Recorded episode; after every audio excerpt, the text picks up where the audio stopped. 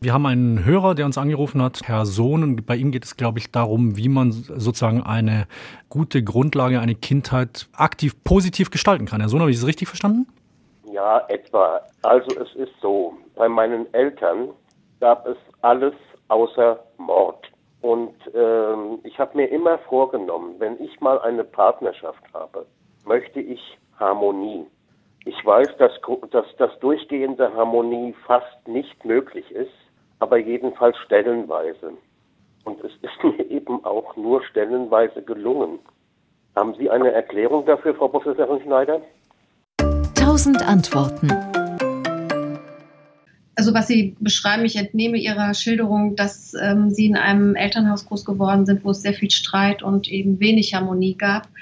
Und äh, das ist natürlich etwas, was für Kinder immer schwierig ist. Und äh, Kinder lernen ja schon in den ersten Lebensjahren sehr viel über Modelle, über das, was sie beobachten, was sie sehen. Lernen sie zum Beispiel, wie streite ich, wie bin ich aber auch nett zueinander, wie löse ich Probleme, wie ist generell eine Familie im Miteinander.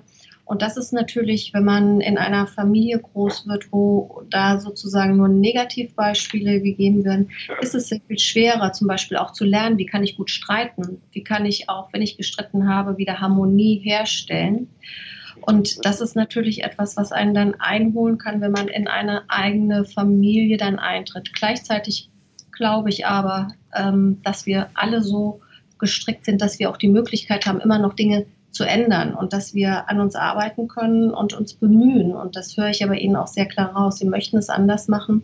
Und deswegen ist es wichtig zu reflektieren, wenn es zum Beispiel nicht so harmonisch läuft, wie Sie wollen, oder wenn es in Streit ausartet, der nicht gut ist. Also Streit ist ja nicht per se schlecht, aber ein Streit ist, der eben nicht gut aufgelöst wird. Das zu reflektieren und an sich zu arbeiten, zu gucken, was kann ich beim nächsten Mal besser machen. Ich bin selbst Sozialpädagoge und habe mich manchmal gewundert, warum schaffst du es nicht? Frau Schneider, woran liegt das? Ist das dann, sind dann Muster, die dann so eingefahren sind, dass man sich da schwer daraus befreit oder wie erklärt man das?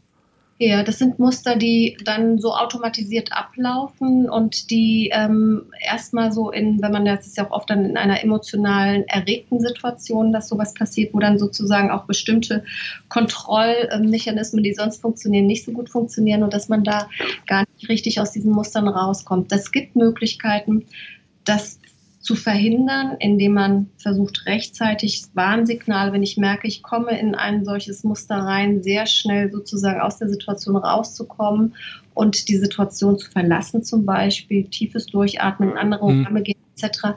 Das alles ist aber eine Sache, die muss man äh, strukturiert und intensiv eigentlich auch einüben. Und das ist etwas, was vielleicht auch wirklich überlegen können, sich da, ähm, wenn sie merken, das ist etwas, was sie nicht alleine in den Griff kriegen, auch sich Unterstützung zu holen. Das, da kann man was tun und es gibt Möglichkeiten, solche ähm, auch so, wenn man Impulskontrolle ähm, nicht mehr umsetzen kann, dass man da versucht, auch Warnsignale einzuüben und eben Alternativverhaltensweisen umzusetzen.